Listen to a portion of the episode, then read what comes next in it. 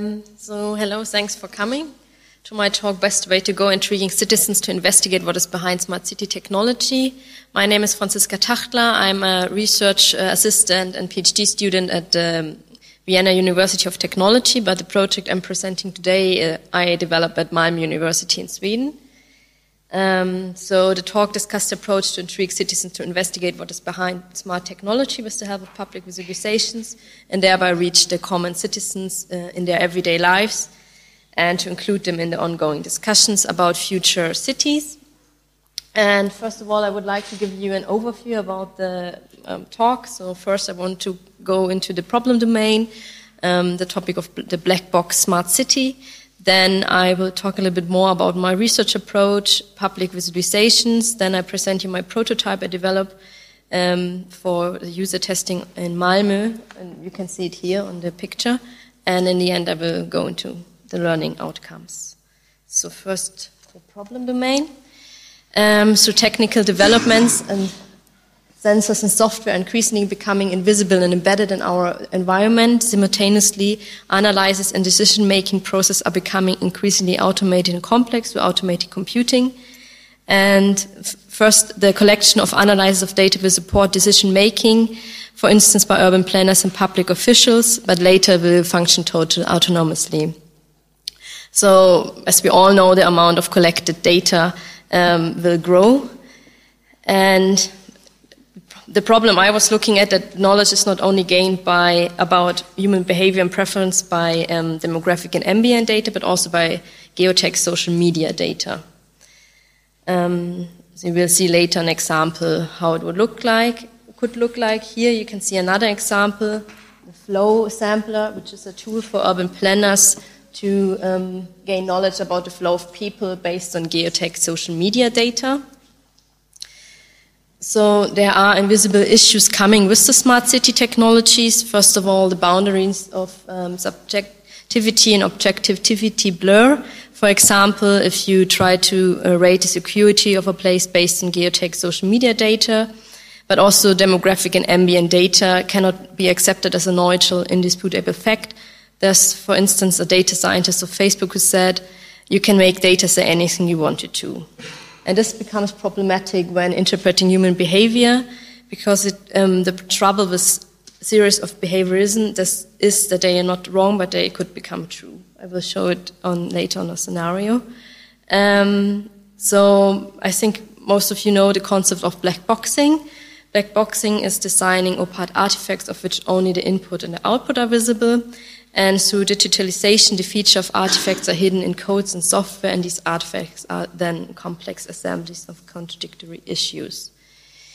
Um, as my research took place in Malmö, um, I conducted also the field research there, a look into how is the situation there, and also worked together with a few stakeholders.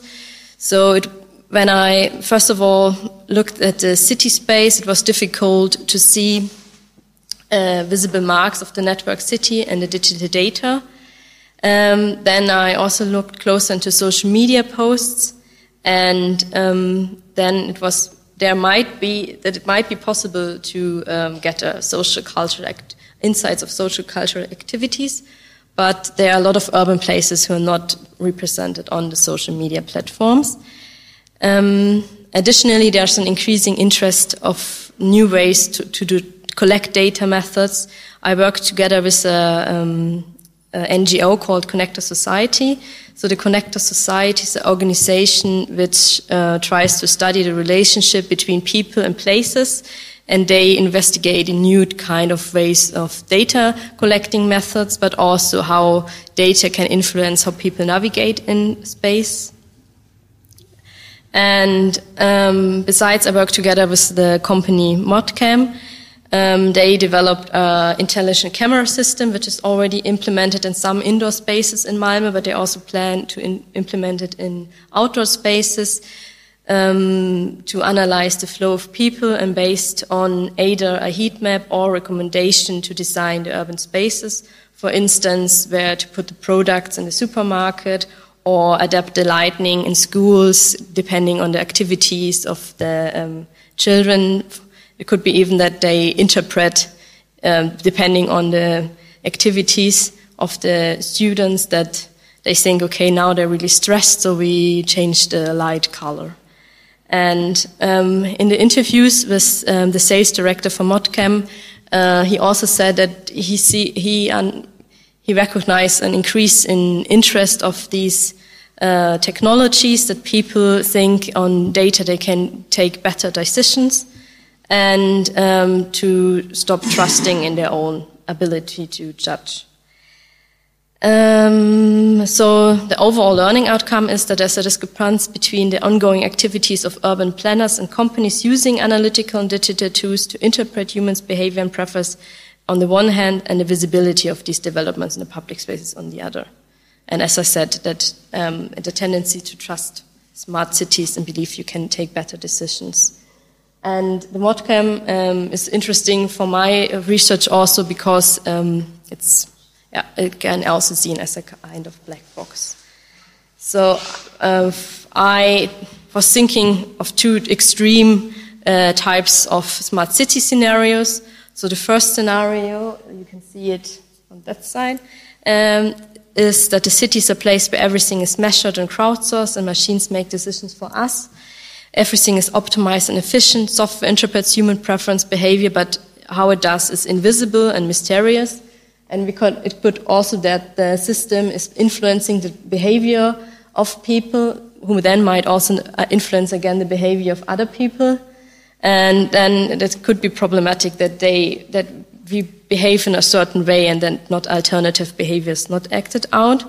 In the second scenario on that side, uh, there are smart there are smart citizens. They have tools to control and communicate with the smart city. That they understand the processes of measuring, crowdsourcing, and analyzing, and that also the complexity behind the system would be visible, and that different perspectives become visible and valuable. So. Um, and in these cities, I hope that there, you will still be confronted with the different and the strange, and I believe if I'm thinking of cities, then these are places where you should be confronted in a physical space with different and strange things. Um, and out of this reason, I looked a lot into the topic of navigation, how you navigate in an unfamiliar space, or how to navigate and get the spatial knowledge. Do you need, you need to get familiar with the space? And it's by exploring an unfamiliar space and studying secondary sources, such as maps, but um, due to digitalization, both the secondary sources, but also the way how we explore new places will change. So um, there are currently already different kinds of navigation applications, for instance, to calculate the greenest or the most walkable or the brightest path. And um, on here, it's some uh, applications also use uh, geotagged social media data. And um, I looked in different kinds of um, applications, but I especially focused also for my prototype I uh, developed in the end in the application called Walkonomics. And Walkonomics tries to predict the beauty and security of a place based on geotagged Flickr images. And it's a collaboration between researchers and developers um, to try to automate crowdsourcing.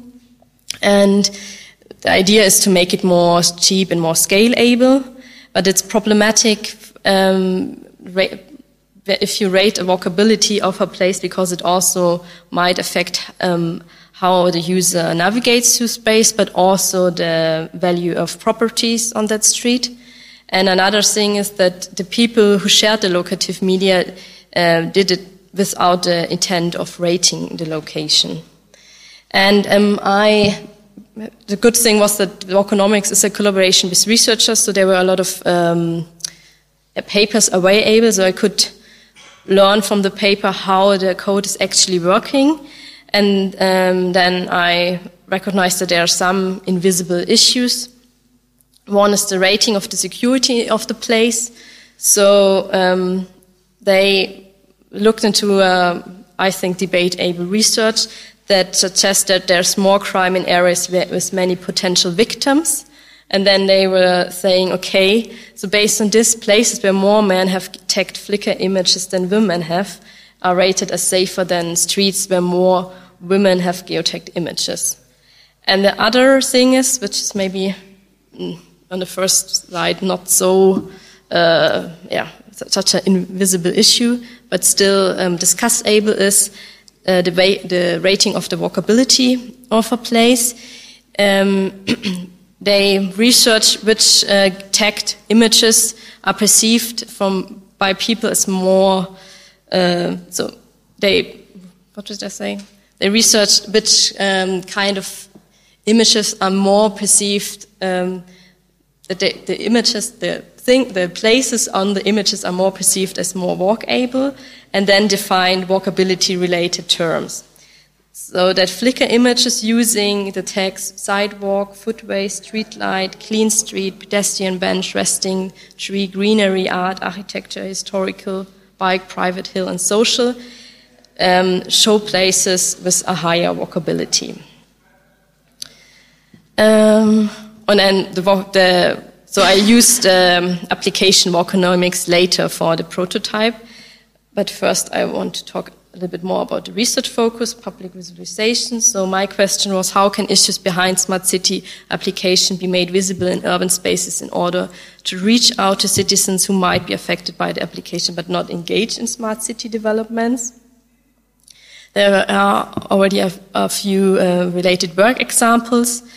Um, one is the example for numbers. You can see it here on that side and it's concerned with the issue of objectivity and subjectivity when it comes to representation of data. Um, so noisiness and crowdiness can be perceived differently on the situation and on the individual. And in order to demonstrate the difference in perception, they um, they ask passers-by to rate the noisiness and crowdiness of the place using non-digital material, and then in addition they display the reported uh, objective data on site. And the other example is the data catcher. I don't know if you know this, this device on the top. It's a mobile device. Um, and the concept behind is that to, to democratize data. Um, and it also shows location specific data when you add on location. Um, but it has a quite odd form and thereby it triggered the discussion between co-located people uh, and just look at the data it's displaying and how it maybe uh, is different from the perceived reality. So, um, so I looked into public visualizations because I think it's a good way to make information visible in everyday places where the data are relevant and to identify mismatches between perceived reality and the displayed information on site, but also reach to, out to people who are normally not engaged. And when you look into public uh, visualizations, it's important. One recommendation is to use tangible design to overcome display blindness and interaction blindness. So display blindness describes the phenomenon that people tend to ignore public displays in the um, yeah in the public, as they assume it only shows uninteresting in advertisement, and the same is for interaction blindness. That they also tend to ignore that it can be inter an interactive display. Um, so when I'm talking about visualization, I follow the, um, the, definition suggested by literature that it's any perceivable representation of issues that had direct have a direct evidence in form of abstract data.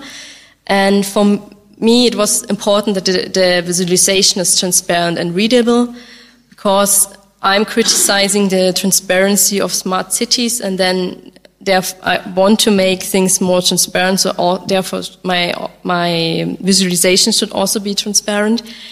Um, and transparent design means it should make clear that for people where the displayed information is coming from and where they position themselves in relation to it. And readable design is, I think, important to reach people who normally not engage with the topic. So readable design should encourage people to engage with the visualization, make complex information accessible and understandable, and trigger reflection.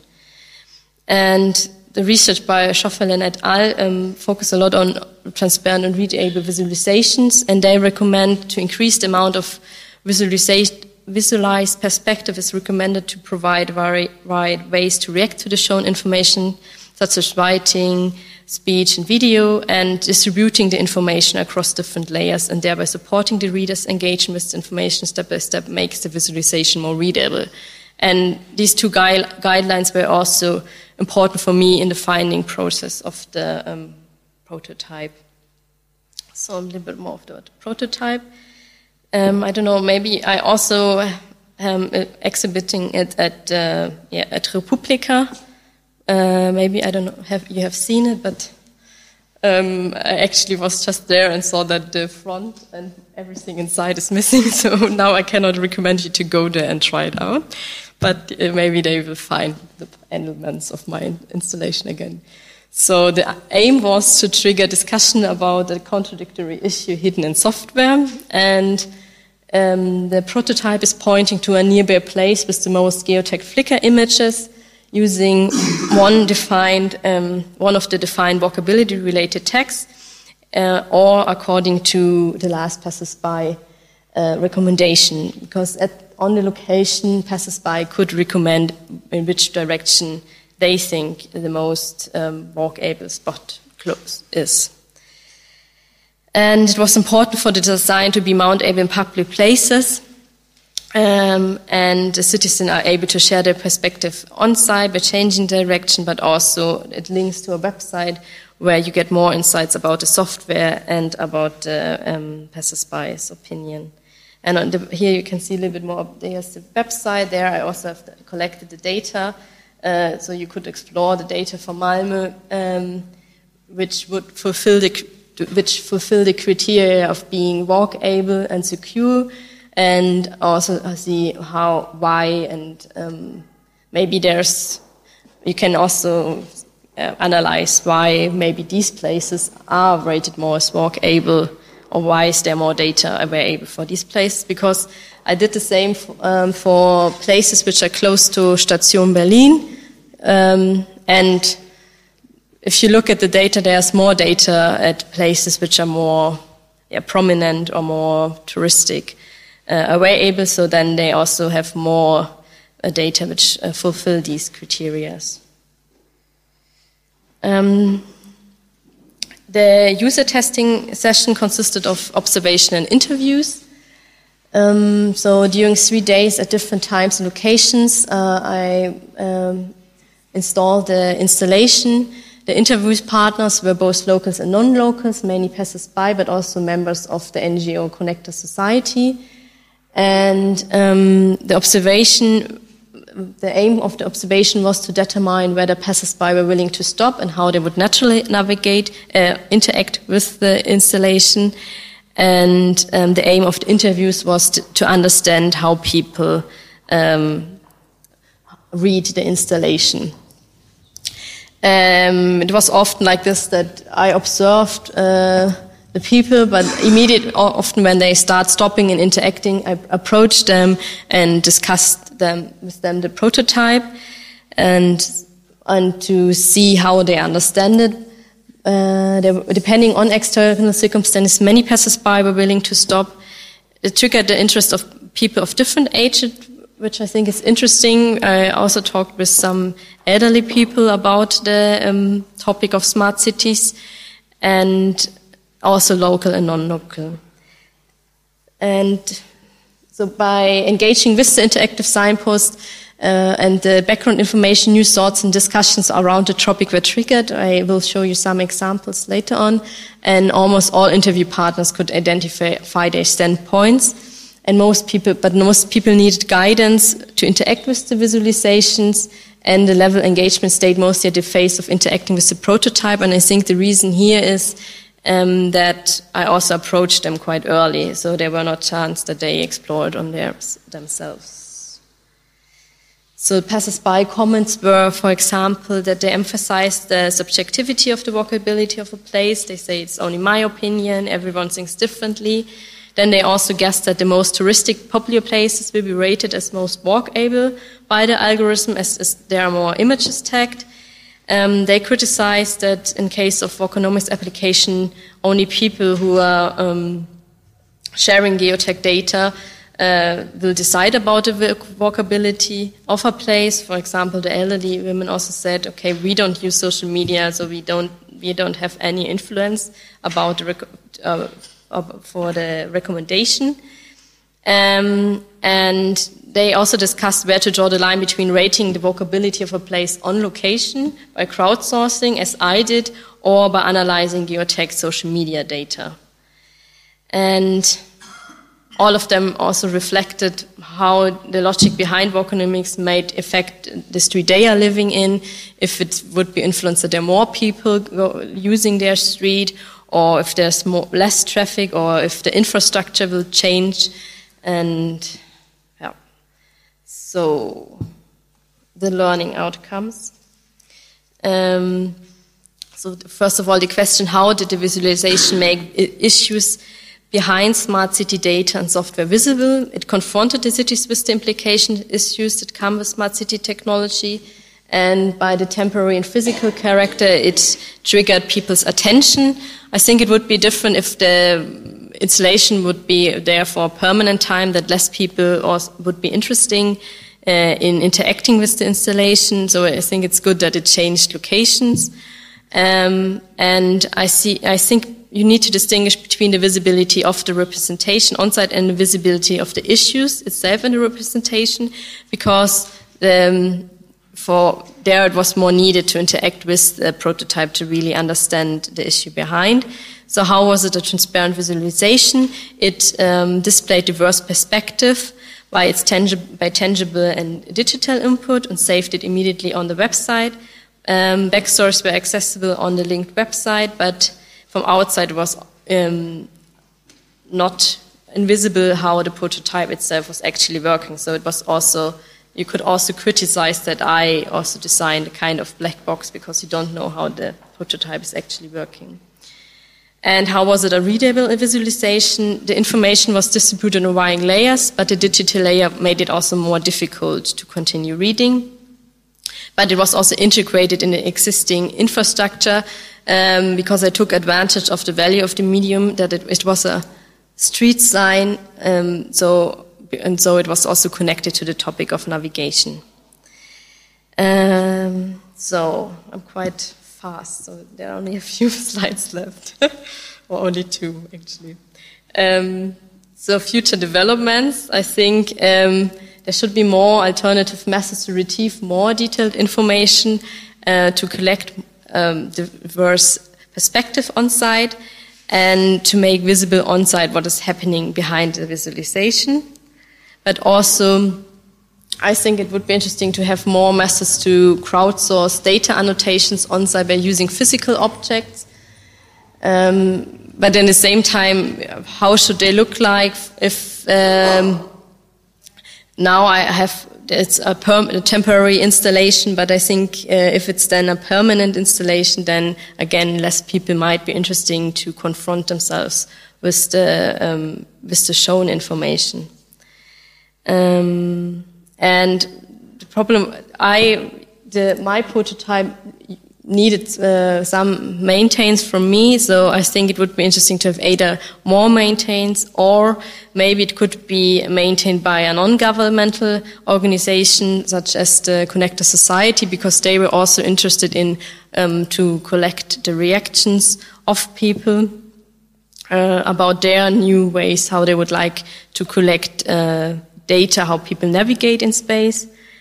Um, and the project was only uh, three months long, so it would be interesting to collaborate with Citizen to look into smart city algorithms which are relevant for them and um, to see how how to they would visualize it in the streets they are living in.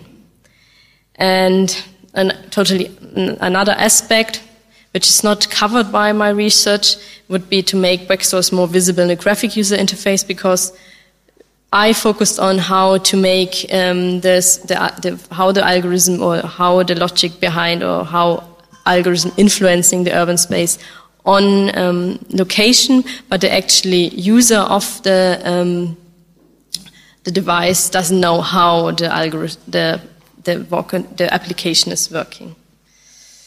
Okay. So thanks for listening. Um, I, act, I only wanted to have a shorter talk, so now it's also I'm finished. But maybe some of you have some questions to my project.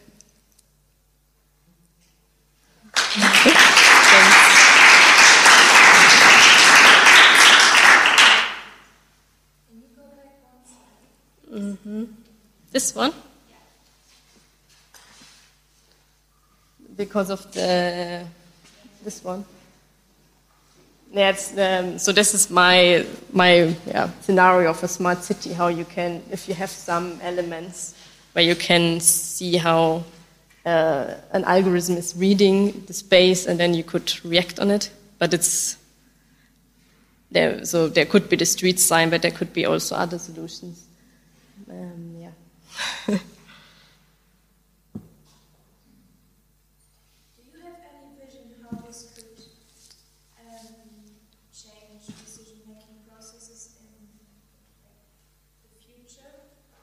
Um, you, you, mean by um, by who should take the, the decision, or, if you mean if you could conclude more citizens?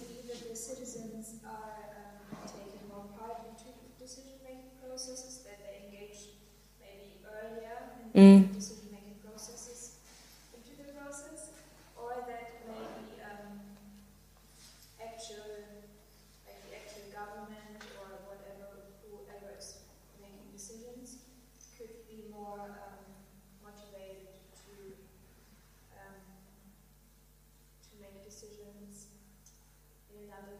Mm, to more be more aware maybe of the citizen. Mm, so I I'm, I imagine that uh, that you should include the citizens earlier in the decision making process before designing um, an application that you can have small interventions um, in the city space then and then collect also reactions on how they imagine the uh, algorithm or the or the application is designed or the criteria which are written into code. Um, but also, it would be interesting if there is something which is um, an application which is reading the space. So, for example, uh, the traffic of the of the space, and then decide on that how the lighting is in that street. That there should also be uh, points to interact with the algorithm or the person who's designing it or that you can intervene more.